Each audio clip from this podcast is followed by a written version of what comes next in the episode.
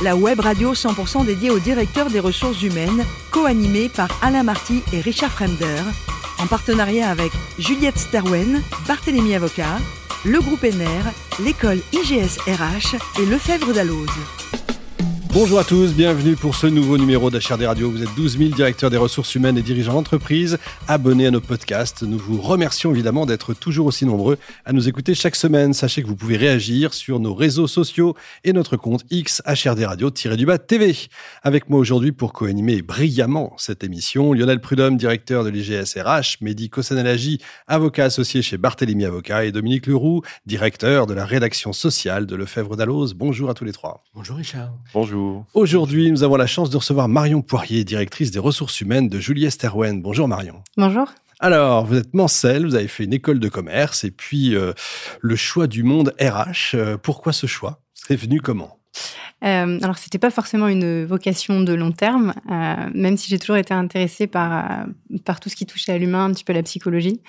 Euh, et en fait, j'ai fait mon choix vers les écoles de commerce parce que je me voyais bien travailler à l'étranger dans un contexte très international. Et donc, c'est ce qui a orienté mon choix vers, vers l'école de Rennes qui, proposait un parcours orienté résolument à l'international.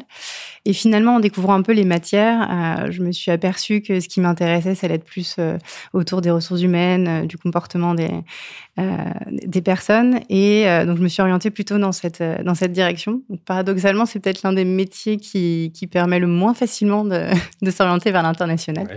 mais voilà, c'est quelque chose, une voie dans laquelle je me suis dirigée et qui depuis voilà, me, me plaît. Et vous passionne, j'imagine. Mais vous démarrez chez L'Oréal, hein belle marque oui, tout à fait. Euh, C'était un petit peu un rêve, euh, L'Oréal, et pas seulement pour la marque, mais aussi parce que je, euh, je savais qu'ils faisaient beaucoup de choses sur les ressources humaines, justement. Ils avaient des pratiques innovantes. Et voilà, je voulais rentrer dans cette maison. Donc, donc c'est l'occasion que j'ai eue. J'ai appris énormément. Et, et c'est justement un manager de chez L'Oréal qui m'a dit que pour pouvoir euh, m'épanouir, je devrais plutôt euh, m'orienter vers une, une, petite structure où je pourrais ah faire plus de choses, m'orienter sur, euh, sur plein de terrains différents. C'est là il avait raison. chez Sterwen. Exactement. Il y avait 70 personnes à l'époque. Ouais, tout à fait. 70 collaborateurs. Euh, je connaissais pas grand-chose au monde du conseil. Euh, j'ai découvert, euh, j'ai découvert ça donc donc chez chez Sterwen.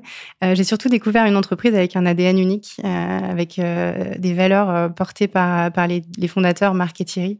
et euh, et surtout, moi, j'ai tout de suite vu que j'allais pouvoir faire beaucoup de choses. Mmh. J'allais pouvoir apprendre, j'allais pouvoir grandir, j'allais pouvoir faire des choses. Euh, et notamment grâce à la confiance euh, qu'ils m'ont accordée très vite et qui fait vraiment partie de, de l'ADN euh, Sterwen. Et aussi, très vite, ils m'ont fait comprendre qu'il y avait de grandes choses qui se préparaient. Et ça n'a pas raté. très peu de temps après, il y a eu la fusion avec Bernard Juliet. Donc là, on a changé de dimension. On est passé d'un petit cabinet de 70 personnes à plus de 250. Ah oui. Et moi, au niveau RH, je me suis retrouvée du coup bah, seule sur ce terrain-là, avec beaucoup de choses à construire, enfin un, boulevard devant moi pour euh, bah, pour mettre en place des choses. Euh, et donc ça a été une, une super opportunité comme, comme, On va voir ça en détail. C'est combien de salariés aujourd'hui? Euh, 600 collaborateurs. 600 maintenant, effectivement, chiffre d'affaires? 100 millions d'euros. Bon, Lionel. Alors, une question, justement, vous en parliez juste à l'instant, c'est le, le, changement de seuil d'un cabinet de 70 personnes où tout le monde se connaît, où il peut y avoir des liens très étroits, affectifs, etc., à une entreprise qui fait aujourd'hui 600 personnes. Quelle est la nature du changement en fait? Euh, ouais, ça, ça a été un, c'était une inquiétude pour beaucoup, je pense, euh, ce changement de dimension. Euh, on se rend compte qu'effectivement, on va, on risque de perdre en proximité. Euh, il y a la distance qui peut s'installer, et je pense que c'est là où on a vraiment réussi euh, justement ce, ce changement. Euh, c'était lié notamment à la l'ADN de, de, de Sterwen, Julia Sterwen. C'était cette proximité qui existait et qu'on a réussi à traduire chez Julia Sterwen avec notre modèle qui est résolument orienté vers les collaborateurs. Euh, C'est-à-dire qu'on on, on, sait les mettre au centre de nos préoccupations, on sait leur donner les clés aussi de leur parcours. Euh, il y a quelque chose qui est assez euh, étonnant chez Julie Starwen qu'on retrouve pas dans d'autres cabinets, c'est le collaborateur qui choisit sa communauté, qui choisit de rejoindre euh, voilà les, les, expertises, les activités qui l'intéressent. Euh, et donc voilà, ça a toujours été notre préoccupation de mettre les collaborateurs au centre.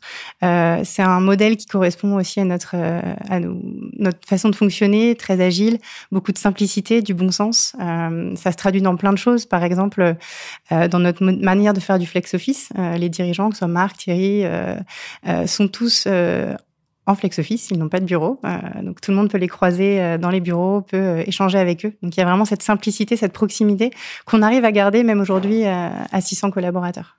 Et le, fait que vous n'ayez pas de lien hiérarchique euh, marqué, c'est il n'y a pas des moments où ça grince des dents un peu dans les coins, etc., avec la fluctuation des marchés, tout ça. Euh. Il y a toujours un petit peu des. Enfin, forcément, ça se passe jamais simplement. On est sur des voilà des échanges euh, humains, mais je pense que on a réussi à, à faire fonctionner ça parce qu'on responsabilise énormément les gens. ils sont autonomes, ils ont les clés de leur parcours.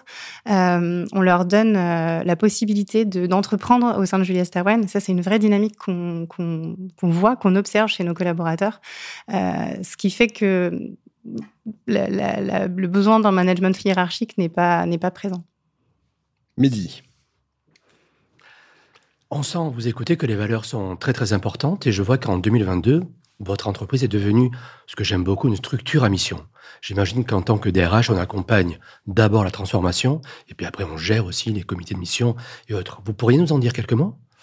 Euh, effectivement, on est entreprise à mission. Euh, c'était pas forcément une, un souhait de notre part au début, euh, étonnamment. euh, mais quand on a vu d'autres cabinets de conseil commencer à le faire, on s'est dit c'est impossible que nous ne le fassions pas, euh, parce que tout simplement, c'est des choses Enfin, la RSE, ça faisait partie de notre, notre ADN. C'était déjà des choses que nous faisions, que nous portions auprès de nos clients et en interne.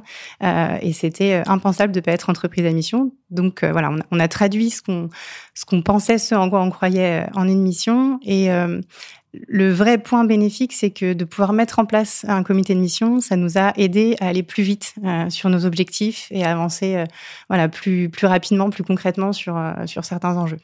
Donc maintenant, grâce à la marque employeur, vous n'avez plus de problème de recrutement, de fidélisation ça? Alors euh, non. Euh, le marché du conseil, euh, comme d'autres secteurs, est très concurrentiel. on a toujours ce souci d'attirer les talents, d'attirer les meilleurs. Et, du coup, vous parlez de marque employeur et on vient de, voilà de, développer et de déployer notre nouvelle marque employeur qui s'appuie justement sur sur sur notre ADN, sur la diversité de nos profils, sur sur qui on est. on a voilà développé cette accroche que j'aime beaucoup, qui est voyez grand, soyez vous.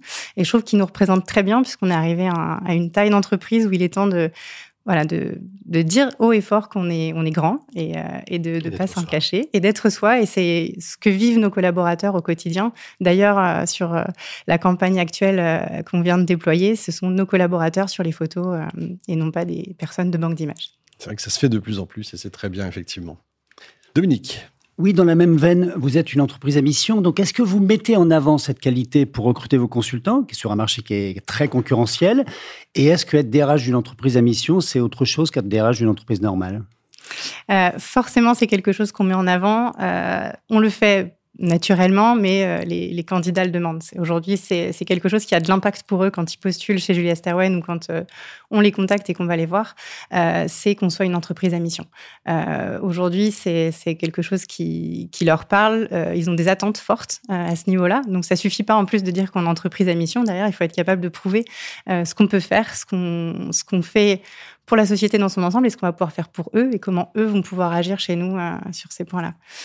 Et euh, pour répondre à votre deuxième question, effectivement, être DRH dans une entreprise à mission, je pense que c'est différent de, d'entreprise où, où ce n'est pas le cas, parce que forcément, ça a un impact sur la manière dont on va déployer la politique RH. Euh, ça va, orienter un petit peu nos décisions. Pour nous, euh, la valeur centrale, c'est d'être centré sur l'humain, sur nos collaborateurs, et de vraiment les remettre au centre de toutes nos décisions. Et, euh, ça, forcément, ça se, traduit dans notre politique RH où on va leur permettre de développer leurs compétences euh, presque sur mesure. On va faire des parcours très, affinés. On a des campagnes d'évolution tous les trimestres, ce qui va nous permettre d'ajuster leur parcours d'évolution. on va déclencher chez eux l'envie d'entreprendre et d'être acteur. Et, et, tout ça, ça se traduit par un engagement très fort de nos salariés. et on en est très fiers parce que ça, s'est concrétisé par, par une note pour nous qui est celle du classement Apiatoire, qu'on a été premier des entreprises de 500 à 1000 en 2023. Donc, euh, c'est une belle reconnaissance de la part de nos, de nos collaborateurs. Bravo. Bon, Marion, le plus beau métier du monde, c'est quoi? C'est archéologue ou DRH Alors effectivement, j'ai rêvé quand j'étais plus jeune d'être archéologue et j'ai toujours été passionnée par, euh, par voilà l'Égypte ancienne, la Grèce antique, la mythologie. Euh, ça aurait sans doute été un métier qui m'aurait permis de voyager plus. possible. euh, mais je crois qu'aujourd'hui, je préfère avoir un métier qui me permet d'avoir un impact concret sur les, les gens qui m'entourent puis des gens vivants aussi euh, au passage. Puis ça n'empêche pas de le faire euh, pour le plaisir, effectivement. Vous avez aussi une spécialité culinaire d'hiver, je trouve, c'est le velouté de courge, mais assez spécial. Dites-nous un peu. Tout à fait. On va prendre des notes. hein. Le velouté de, de courge butternut, euh, curry coco. C'est un plat très réconfortant et très chaud pour, pour l'hiver ou l'automne. Et le petit twist, c'est d'ajouter des chips de bacon ou du fromage Chips frais de pour apporter un petit peu de, sel 2-3 et kilos de gourmandise. Voilà. C'est très bien. Pour terminer, côté voyage, vous avez vécu un truc super dans le cercle polaire, le blizzard, un truc incroyable. Effectivement, j'ai fait un voyage en, en Norvège euh, et on est allé au-delà du cercle polaire arctique et on avait une excursion pour voir des aurores boréales dans une tente Sami. Euh, et à la sortie du, du bus, on devait rejoindre nos tentes et on a été pris dans un, dans un blizzard euh, qui fait qu'on voyait pas à 50 cm. C'était très impressionnant, je m'attendais pas à ça. Et euh, voilà, c'était une expérience assez marrante. Il y en a qui tournent toujours, ils cherchent depuis le temps. Merci beaucoup Marion, merci également à vous Lionel, Mehdi et Dominique. Fin de ce numéro d'HRD Radio. Retrouvez toute notre actualité sur nos comptes X et LinkedIn. On se donne rendez-vous jeudi prochain, 14h précise, avec un nouvel invité. L'invité de la semaine de HRD Radio, une production B2B Radio, en partenariat avec Juliette Sterwen, Barthélémy Avocat, le groupe ENER, l'école IGSRH et le Fèvre d'Alloz.